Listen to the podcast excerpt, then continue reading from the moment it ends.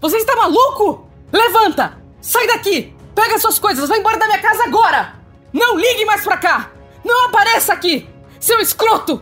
Nojento! Sai! O caso de hoje traz um crime que aconteceu na Austrália no ano de 2007 e que ficou conhecido como o primeiro registro oficial de crime envolvendo vítima fatal cometido por um predador online.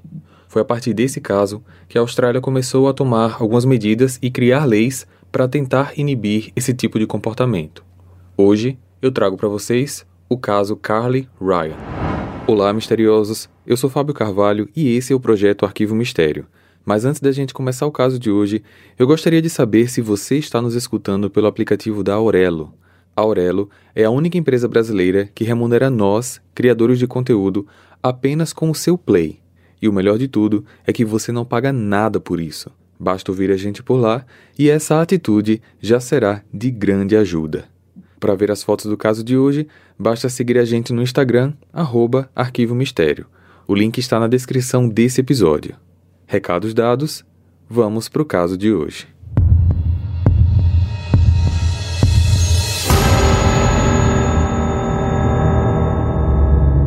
Carly Ryan nasceu em 31 de janeiro de 92 e quando esse caso aconteceu, em 2007, ela morava com sua mãe Sonia e seu irmão mais novo Bailey, na cidade de Adelaide, no sul da Austrália.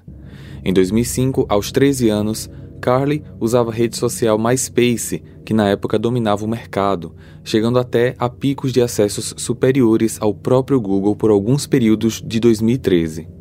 Ela funcionava e ainda funciona, já que está ativa nos dias de hoje, mas não com tanta presença, como uma comunidade interativa entre os usuários, possuindo perfis pessoais, blogs, grupos, fotos, onde você pode também começar amizades de acordo com os interesses em comum.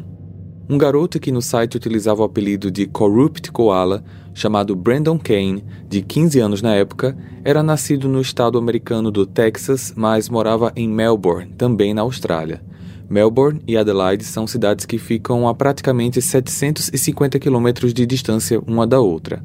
Brandon era um aspirante a músico e, assim como Carly, era adepto de um estilo muito popular entre os jovens dos anos 2000, o estilo emo. Os dois começaram a interagir, criar uma amizade e fluíam sempre em longas conversas, já que os interesses dos dois eram bastante semelhantes. A garota nunca escondeu de ninguém a sua amizade com Brandon, principalmente da sua mãe, a qual era praticamente a sua melhor amiga.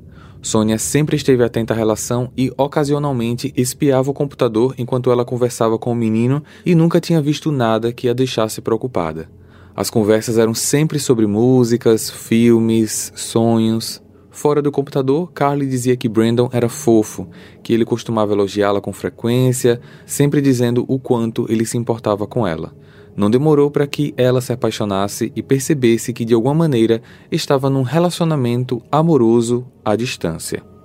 Para uma jovem agora de 14 anos, que passa pela típica busca de identidade adolescente, ele foi um sonho que se tornou realidade, já que os dois compartilhavam de muitos interesses em comum. A amizade havia se transformado num romance. Carly passou meses mantendo contato com o garoto através de trocas de mensagens, ligações estava cega demais pelo sentimento da paixão para sequer imaginar que poderia ser perigoso confiar tanto assim em alguém que ela nunca tinha visto pessoalmente. De um lado, Sônia acompanhava as interações do casal virtual, como do outro, Shane, o pai do Brandon, também. Ele sempre estava comentando nas postagens do casal, dando ali de alguma maneira o seu apoio. Em janeiro de 2007, Carly estava organizando os preparativos para sua festa de aniversário de 15 anos, que estava prevista para ser realizada no dia 26 do mesmo mês. Então, ansiosa para conhecê-lo, Carly decidiu convidar o garoto para que eles finalmente se encontrassem pessoalmente. Quando ela fez o convite, Brandon logo se esquivou, pediu desculpas, disse que estaria fora do país, mas ofereceu seu pai, Shane, para ir em seu lugar e entregar a ela um presente, já que por coincidência ele estaria em Adelaide naquele período tratando de assuntos de trabalho. Para ter certeza de que não estava trazendo alguém perigoso para casa, Sônia ligou para Shane alguns dias antes dessa vinda e conversou com ele para conhecer melhor o pai do garoto. Segundo ela, Shane passou uma excelente boa impressão. Conversou de maneira educada, Contou sobre sua vida, explicou que trabalhava como segurança, que estaria na região no dia da festa e que adoraria deixar pessoalmente o presente do Brandon para finalmente conhecer a família da garota pelo qual seu filho estava loucamente apaixonado. Sônia, embora hesitante, concordou. No dia 26 de janeiro, à noite da festa, Shane foi muito bem recebido. Ele estava usando uma jaqueta uniforme e o crachá da empresa. Por baixo, ele estava usando uma camisa com a imagem do cantor Marilyn Manson, um dos quais Carly era fã. A festa aconteceu, tudo correu bem, até que chegou a hora de ir embora. A festa foi muito legal, mas eu preciso ir agora. Mas já? Sim, eu preciso procurar um hotel para passar a noite. Amanhã eu acordo cedo para o trabalho. Ah, mas nós temos um quarto extra aqui. Você pode passar a noite aqui se quiser. Sério? Eu não estaria incomodando muito, não? Não se preocupe. Está tudo bem. Nossa, muito obrigado. Na manhã seguinte, enquanto Sônia passava pelo quarto da Carly, ela viu Shane dormindo na cama da garota. Você está maluco? Levanta! Sai daqui! Pega suas coisas, vai embora da minha casa agora! Ele não falou nada, apenas se levantou, pegou suas coisas e saiu. E Sônia não parava de gritar com ele. Não ligue mais pra cá! Não apareça aqui! Seu escroto! Nojento! Sai! Depois que o Shane saiu, Sônia foi ver se a filha estava bem. Como falei anteriormente, as duas, além do relacionamento mãe e filha, tinham uma forte ligação de amizade. E por conta disso, Carly não pensou duas vezes em contar para a mãe tudo o que tinha acontecido desde a noite anterior. No começo da festa, Shane estava se comportando bem, mas em um determinado momento ele se juntou a Carly e seus amigos e passou a agir de maneira repulsiva, fazendo perguntas e comentários indelicados, tentando fazer com que as garotas se beijassem na frente dele, assediando Carly e agindo de forma agressiva quando ela se dirigia a outros garotos na festa. Ela tentava ao máximo parecer não entender ou não se importar para não passar uma impressão ruim a ele nem estragar esse dia especial. Uma dentre diversas das atitudes estranhas do Shane era o comportamento que ele tinha quando via ela conversando com o ex-namorado.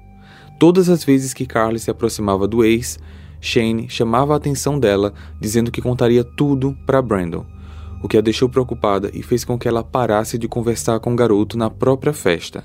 Os amigos da Carly chegaram a um ponto de sentir nojo do Shane.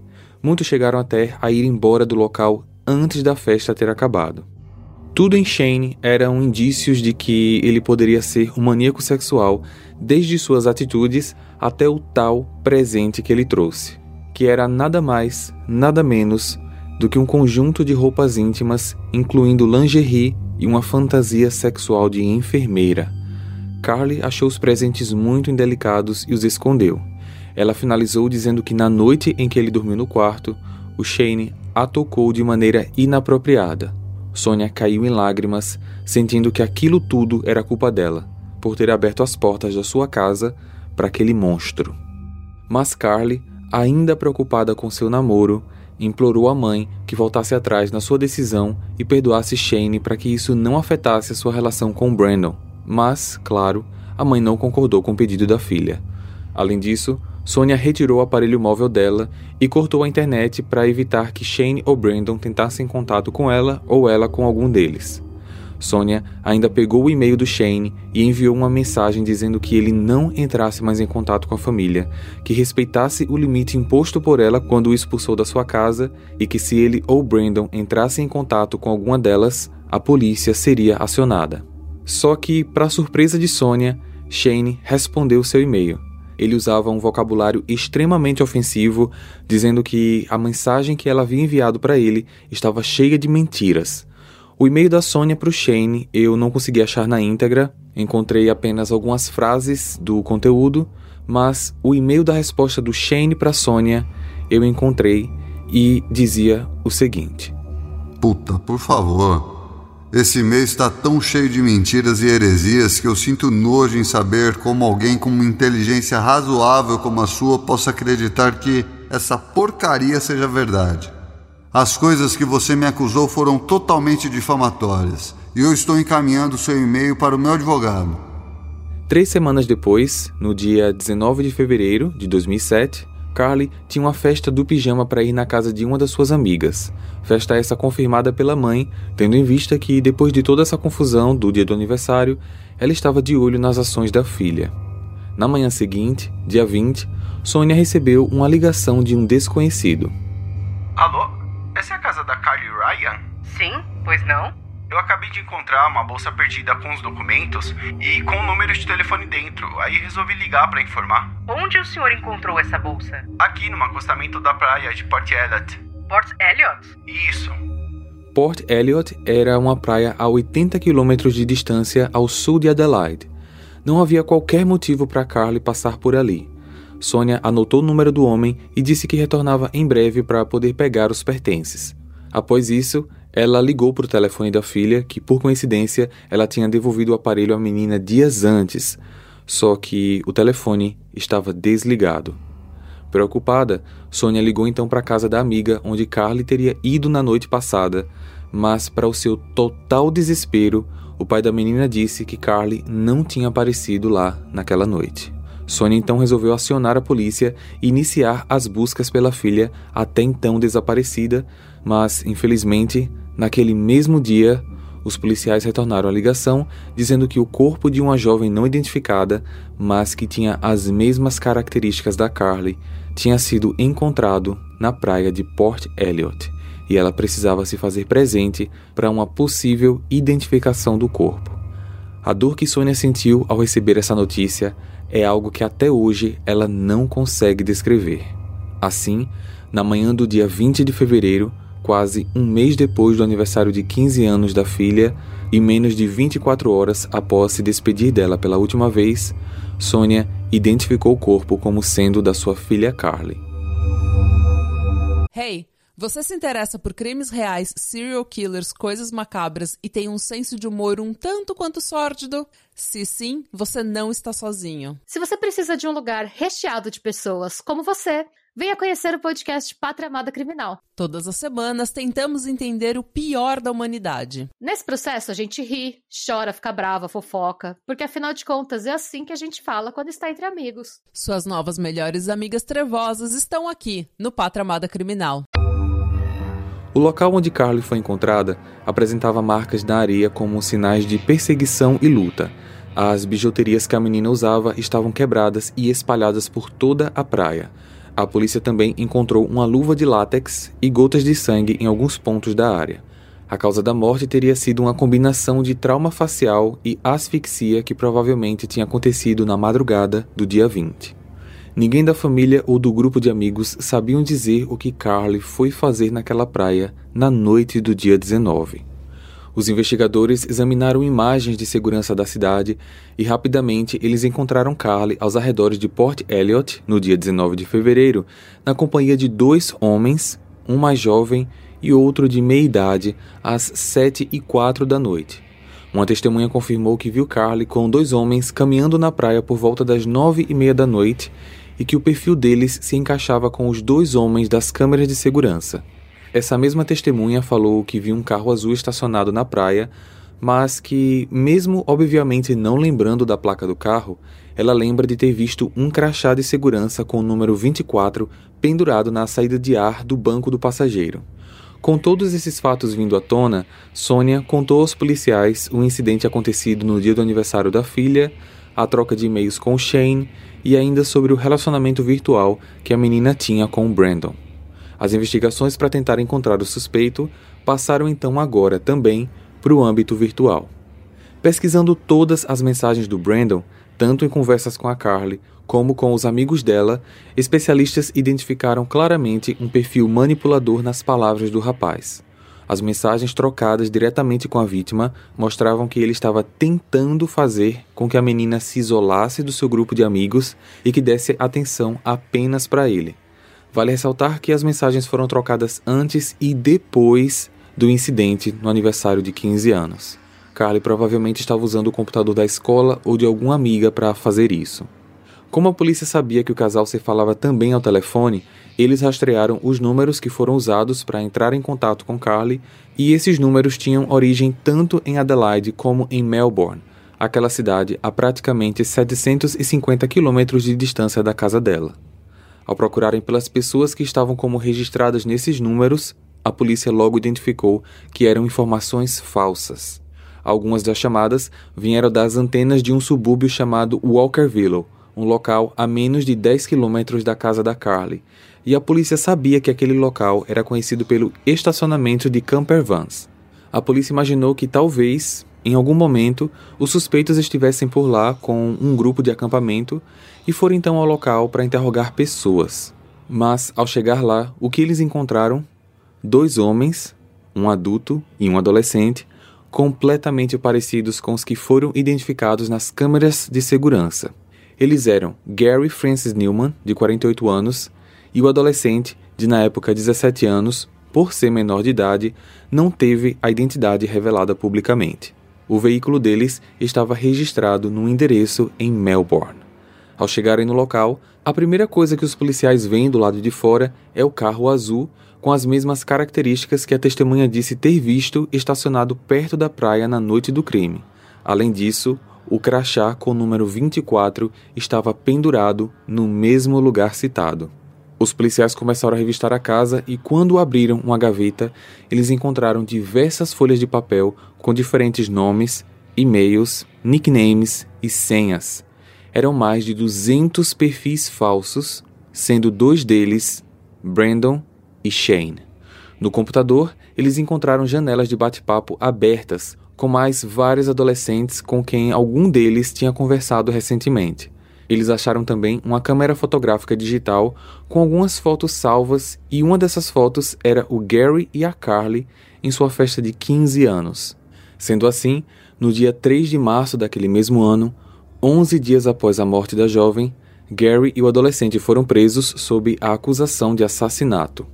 Mas quem era o garoto que estava nas filmagens e com Gary quando foram abordados no estacionamento das campervans?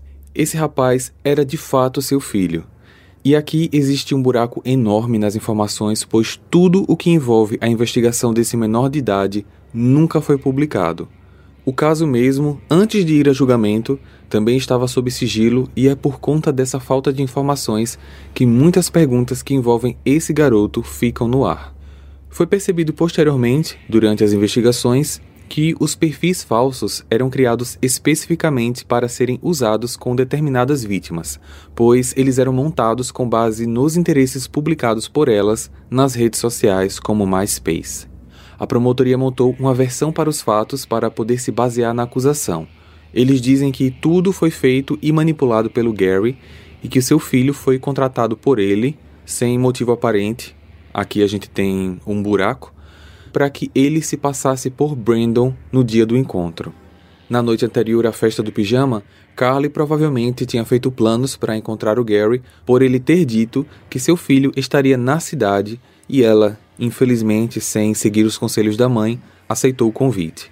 Depois que os três se encontraram, Gary dirigiu 80 quilômetros até a praia onde ela foi abusada pelo Gary. Eles acreditam que a vítima teve o rosto pressionado contra a areia, já que a areia foi encontrada no esôfago. Após o crime, ele não tentou esconder o corpo, não jogou na água. Depois do ato, ele simplesmente foi embora. Apesar da areia daquela praia ter sido encontrada nos sapatos dos dois, a versão montada sobre o que aconteceu na praia não incluía o filho como participante do crime.